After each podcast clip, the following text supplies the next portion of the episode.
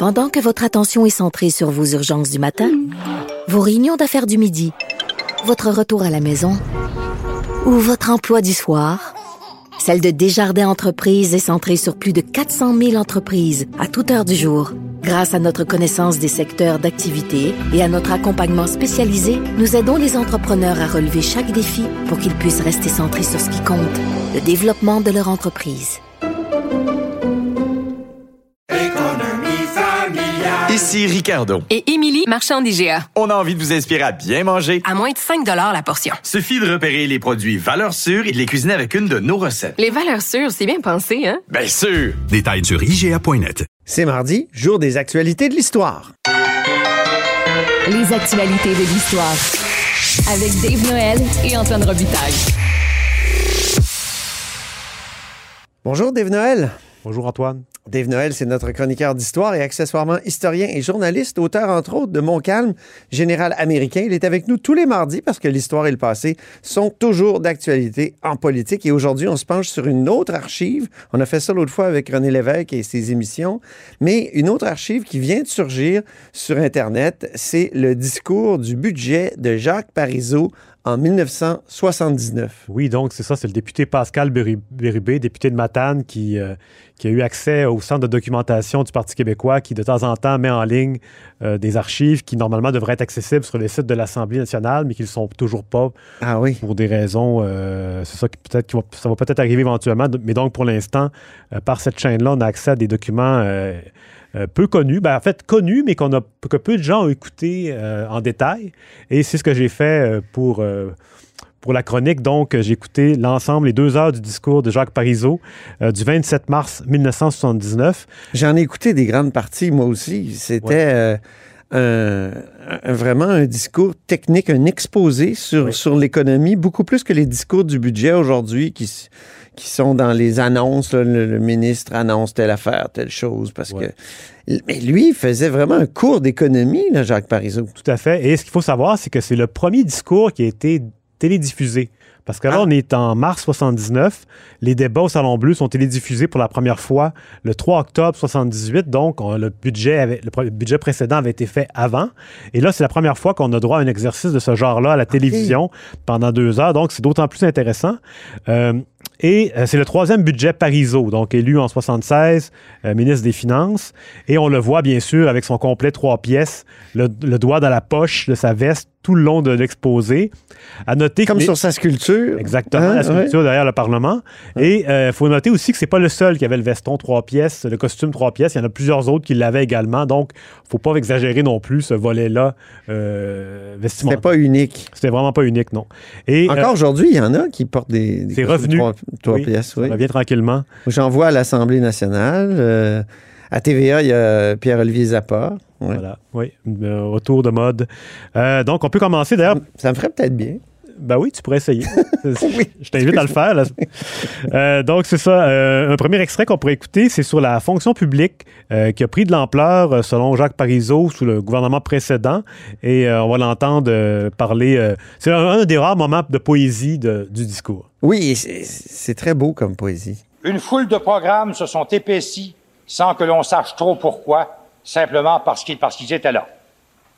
Le personnel s'est accumulé dans des anses ou des baies administratives parce que le courant y était moins fort qu'ailleurs. Des anses ou des baies administratives, Dave, c'est magnifique. Oui, très beau. Et ce qui est magnifique aussi, c'est de voir la décoration de l'époque du Salon Bleu. Donc, il faut savoir que le Salon Bleu était vert jusqu'en 1978 et quand les caméras font leur entrée dans le, salon bleu, le salon vert. Donc, euh, on décide de repeindre le tout en bleu et on voit vraiment les premières couleurs de l'époque. On a aussi des beaux rideaux beige qui font très années 70. Euh, des pots de fleurs aussi. Des pots de fleurs, oui. on se demande si elles sont vraies. Et notamment, une espèce de plante verte, je ne sais pas si tu l'as remarqué, qui est à la droite du président dans l'arche où il y avait autrefois, il y, a, très longtemps, une statue de Victoria. Donc, une grosse plante. Euh, on était vraiment à l'époque des, des fleurs et plantes qu'on ne voit plus maintenant. Ça fait un peu C'est peut-être une métaphore de certains élus qui sont des plantes vertes. Exactement, oui, on peut, on peut le penser.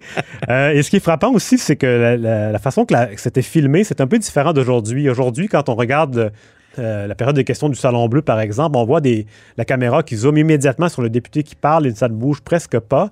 Tandis qu'à l'époque, il y avait des, des chants contre chants. On voyait notamment Jacques Parizeau de dos. On voyait la réaction des libéraux en face euh, qui est en train de lire le budget, là, les vraiment plongé dans le, document. On, voit aussi Rodrigue Biron, qui est le chef de l'Union nationale, qui, qui existe encore à ce moment-là, qui est vraiment dans ses, ses- ses derniers milles, comme on dit. Euh, donc, c'est vraiment intéressant de voir Qui, lui, comment- va passer chez, chez- au Parti Oui. québécois plus tard. là. juste avant le référendum de 80. On voit aussi les pages. Donc, les pages, c'est ces personnes-là qui sont chargées de distribuer des petits papiers, euh, de, de faire des, de- d'apporter des verres d'eau. On les Dépôt voit de documents. dépôt de documents. On les voit assis. euh, habituellement, en, en ce moment, ils sont assis le long du mur, à- aux côtés du président, de la présidente. Mais à l'époque, ils étaient assis dos à dos sur des chaises le long de la table des greffiers. Donc, sont très présents, vraiment prêts à, à se lever à tout moment. La mesure phare de ce budget-là, dans le fond, c'est un congé de taxes pour les vêtements de moins de 500 dollars et les chaussures de moins de 100 dollars. Donc, on va écouter euh, ce passage du discours de M. Parizeau. Par vêtements, on entend aussi tous les accessoires présentement exemptés, tels que sac à main, ceinture, etc. Par chaussures, on entend toutes les chaussures, y compris au nom d'un impératif culturel, les patins. Congé de taxe sur les, les patins. Oui, c'est ça. Mesure un peu euh, démagogique? Oui, un peu folklorique. Euh, dans le fond, c'est ça, on est à l'époque où euh, les industries québécoises, donc, qui étaient réputées anciennement, ils souffrent beaucoup de la concurrence des marchés asiatiques et américains. Donc, c'est vraiment, on essaie de, de dynamiser l'industrie par cette mesure-là, euh, qui est vraiment celle qui a été retenue le lendemain dans les journaux comme étant euh, le, le- le point le plus important de ce budget-là. Et ce qui est intéressant dans, les, dans le discours de M. Parizeau, c'est qu'il il relativise certains prix euh, de, de la vie quotidienne en parlant, ou certaines mesures en parlant de en paquets de cigarettes par jour. Ah oui. Aujourd'hui, on va dire, ah, c'est, mettons, cette hausse-là. Un va- café. C'est ça, c'est un café par jour, il n'y a rien là. Mais à l'époque, on comptait en paquets de cigarettes. C'est assez amusant. Euh, et donc, c'est ça ce qui nous C'est pas la promotion des saines habitudes de vie. on, est- on en est- on était loin de, de là. Et euh, donc, le budget de, de l'État à l'époque était de 14 milliards de dépenses pour des revenus de 13 milliards. Donc, c'est évidemment avec le, le dollar courant, ça, ça relativise tout ça, mais on est vraiment dans d'autres montants. Puis aujourd'hui, on était à quoi? 115? 115,5 euh, dans les budgets, dans le pour le budget de dépenses, en tout cas? Oui, c'est ça, la, hausse est constante, euh, en tout cas en, dollars, euh, si on prend le total. Et c'est ça. Et un autre élément intéressant, c'est vraiment les, les compagnons de, de pupitre de M. Parizeau. On voit à sa gauche Claude Morin, qui est ministre des Affaires intergouvernementales, qui, qui lit attentivement le budget. Et à côté de lui, euh, il y a Claude Charon, donc le leader parlementaire. René Lévesque, qui lui a la tête vraiment, il est vraiment penché. On est, en disant que les députés au- autour de lui sont pas là en train de d'essayer de, de- de- de sourire ou de Il faire était bien studieux. Très studieux. C'est vraiment un exercice à l'époque qui avait une pertinence parce qu'on était dans l'analyse du document et tout le monde a, a son volume sur son pupitre et le lit attentivement. Et aussi, un autre élément intéressant, c'est euh, la lutte aux paradis fiscaux. Euh, à chaque budget, euh, que ce soit à Québec ou à Ottawa, on a toujours l'espoir de, contrer ce fléau. Et en 79, c'était déjà le cas. On va entendre M. Parizeau, qui en profite d'ailleurs pour parler de la social-démocratie péquiste. On devrait ainsi, Monsieur le Président, désamorcer l'espèce de révolte des biens nantis à laquelle on assiste depuis un an. La courbe d'impôt sur le revenu des particuliers au Québec va demeurer très progressive. Elle correspond aux objectifs d'un gouvernement social-démocrate et on s'étonne toujours de constater que dans certains milieux, on se surprend de ne pas y voir les objectifs d'un gouvernement de droite. Il y a moyen, cependant, pour ceux qui ont des revenus élevés d'abaisser substantiellement leurs impôts. C'est d'investir dans le Québec plutôt qu'à Nassau, en Floride ou en Alberta. J'aime beaucoup sa manière de s'adresser aux bien nantis. Oui, c'est ça. Oui. C'est, c'est- M. Parizeau, c'était le bourgeois de Oui. gauche, un peu le mouton noir de, euh, de son clan, si on veut, de, de, de- de sa, sa caste euh, d'économistes. Euh, et c'est ça, on est vraiment à un an du référendum de 80. Euh, On ne connaît pas encore la date, elle n'a pas encore été déterminée. On sait très bien que ça s'en vient parce que ça a été promis dans le cadre d'un premier mandat et ce mandat-là achève. Et à la toute fin du discours, M. Parizeau évoque le référendum au Salon Bleu. Nous avons maintenant une bonne idée de ce que nous pouvons faire avec la moitié de nos impôts et de nos taxes. Le gouvernement fédéral, par ses coupures de dépenses, nous a enlevé 200 millions de ressources. Il ne nous a pas empêchés d'atteindre l'essentiel de nos fins. Nous approchons cependant du moment où nous pourrons élaborer nos objectifs et nos projets en ayant à notre disposition la totalité de nos ressources. D'ici peu de temps, les Québécois seront appelés à décider que la moitié ne suffit pas et que c'est de toutes leurs ressources qu'ils veulent être responsables. Donc euh, voilà, c'est ça. On est vraiment à un an du référendum de 80 qui, le, le oui va remporter euh, 41% des voix. Donc c'est vraiment un échec. Et ce, c'est ça, ce budget-là, c'était censé être le dernier de- du Québec. Ben, en fait, non, pas vraiment, parce que le référendum sur l'indépendance, en fait, en était un pour euh, un éventuel Ouais. mandat négocié. Donc, euh, voilà. Mais Ça, avait ça devait donner l'envie aux Québécois de maîtriser pas la moitié de leurs euh, la- ressources, mais la mais totalité. la oui. totalité. Exactement. Devoir d'histoire maintenant, il y a un livre qui paraît, c'est un recueil, puis toi, tu t'es occupé beaucoup du devoir d'histoire euh, dans, dans ce journal. Oui, ben, voilà. Donc, euh, le devoir d'histoire, c'est en place depuis 2017. Ça a été euh, tiré un peu de, euh, du devoir de philo que tu avais fondé à l'époque au devoir. Oui. Euh, donc, euh, le devoir d'histoire, c'est une rubrique mensuelle qui donne la parole à des, des auteurs qui évoquent des personnages historiques ou des événements. Ça peut être des commémorations ou tout simplement des, des, des parallèles avec le présent. Et donc, aujourd'hui même, le livre est disponible dans les librairies. C'est édité par Somme Toute. Euh, c'est un ouvrage euh, qui comprend notamment un texte de Jonathan Livernois, euh, donc qui est professeur à l'Université Laval, qui traite du de discours euh, du budget de Parisot de 79 Ah oui. sous l'angle littéraire, parce que M. Livernois s'intéresse beaucoup à la littérature et la politique, le, le lien entre les deux. Euh, et il rappelle dans son texte, qui est dans le, maintenant dans l'ouvrage, que le, le critique du devoir et professeur de l'Université McGill, Jean-Étier Blais, avait consacré une chronique littéraire à ce discours-là. Et euh, il parlait du ton bonhomme et savant, pince sans rire, hautement civilisé de Parisot. Euh, et c'est ça, donc, c'est une analyse qu'il avait fait de ce discours-là. Et euh, j'avoue que j'avais jamais écouté le discours au complet et en l'écoutant, je le trouve peut-être un peu moins bon que ce que j'avais anticipé.